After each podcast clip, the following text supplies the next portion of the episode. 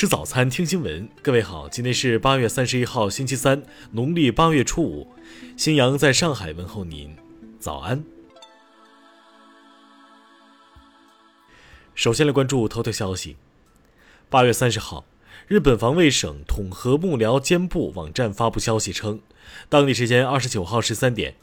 日本海上自卫队在长崎县西南二百四十公里海域发现中国海军零五五型万吨驱逐舰南昌舰、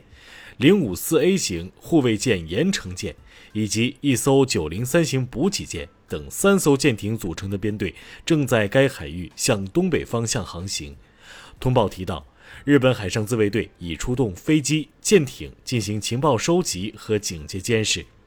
另据此前报道。八月二十五号，国防部例行记者会上，国防部新闻局副局长、国防部新闻发言人谭克飞大校介绍称，根据中俄两军年度合作计划及双方共识，中国人民解放军近日抽组部分兵力赴俄罗斯参加东方二零二二演习，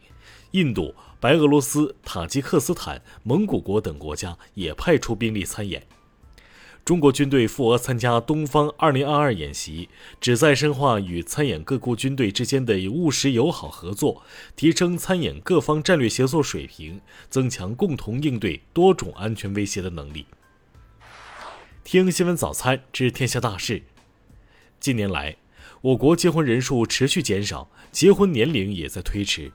据统计，二零二一年依法办理结婚登记七百六十四点三万对，首次低于八百万对，超三十岁结婚人群占比近半。三十号上午，随着福厦高铁厦门北站最后一组五百米长钢轨成功铺设在道床上，我国首条跨海高铁福厦高铁全线铺轨贯通。三十号。国家药监局发布通知，将开展为期三个月的规范装饰性彩色隐形眼镜生产经营行为专项整治行动。三十号，教育部体育卫生与艺术教育司司长王登峰涉嫌严重违纪违法，目前正接受纪律审查和监察调查。三十号，应急管理部通报，七月以来，我国南方地区遭遇罕见持续高温少雨天气。截至目前，干旱灾害共造成超三千七百万人受灾，超四百万人因旱情需要生活救助，农作物受灾面积超四千千公顷，直接经济损失三百一十五亿元。三十号，教育部召开发布会通报，十年来，全国学生资助金额累计超过两万亿元。二十九号，四川东北部出现明显降雨，达州等地雨势猛烈。达州市土黄镇停放在河边的多辆车被淹，大鱼游上积水成河的街头四处乱窜。三十号十四点左右，有网友在浦东南汇新城附近拍到了弱龙卷。上海气象部门表示，画面上看这个龙卷还没有完全成型，持续时间很短，但威力也不容小看。下面来关注国际方面，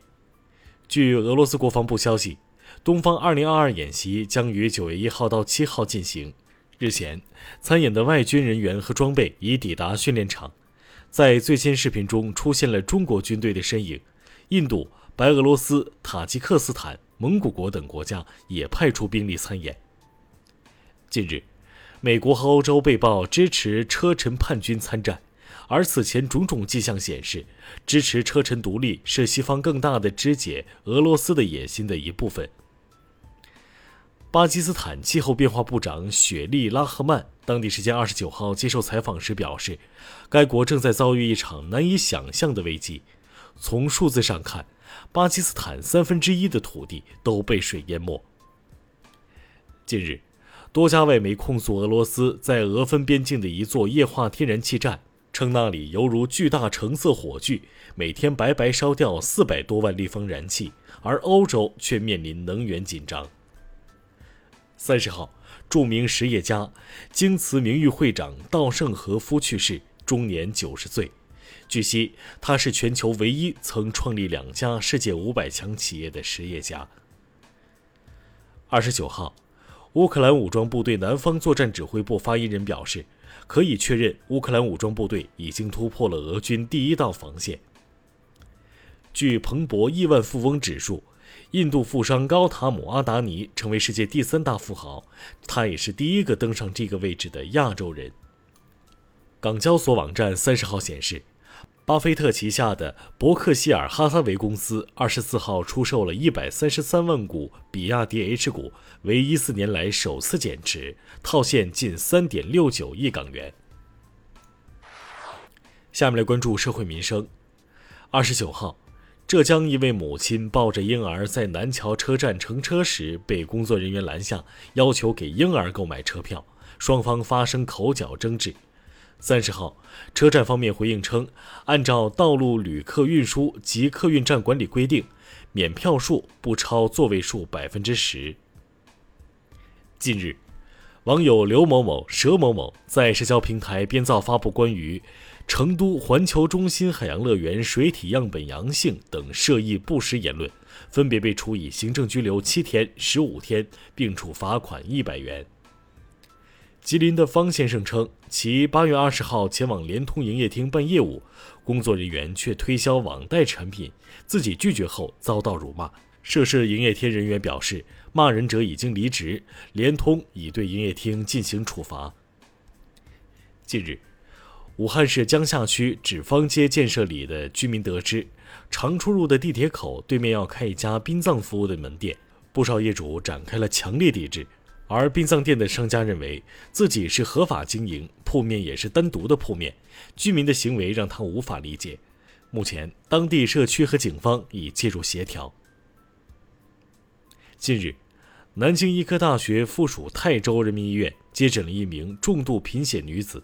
在对其进行检查时，发现其血型为 O 型 Rh 诺，据悉该血型被称为黄金血型，全球不足五十例。下面来关注文化体育。近日，吉林省吉林市高三学生马家俊收到了吉尼斯世界纪录证书。他以七百零一次的成绩，刷新了连续跳最多三摇跳绳男性的世界纪录。三十号消息，受疫情影响，中超后面轮次相关比赛能否按原计划在大连赛区进行，则将视具体情况而定。在三十号上午的二零二二年美国网球公开赛上，六届赛会冠军小威廉姆斯收获本赛季大满贯单打首胜。八月十号，小威廉姆斯曾撰文表示，这将是他的告别赛。多位消息人士透露，NBA 已制定二零二二到二三赛季健康安全协议，要求未接种疫苗的球员需进行一周一次的监测。已接种疫苗的球员只在出现症状时进行检测，若检测结果呈阳性，球员需立即进行个人隔离，无强制佩戴口罩的规定。以上就是今天新闻早餐的全部内容。如果您觉得节目不错，请点击再看按钮。咱们明天不见不散。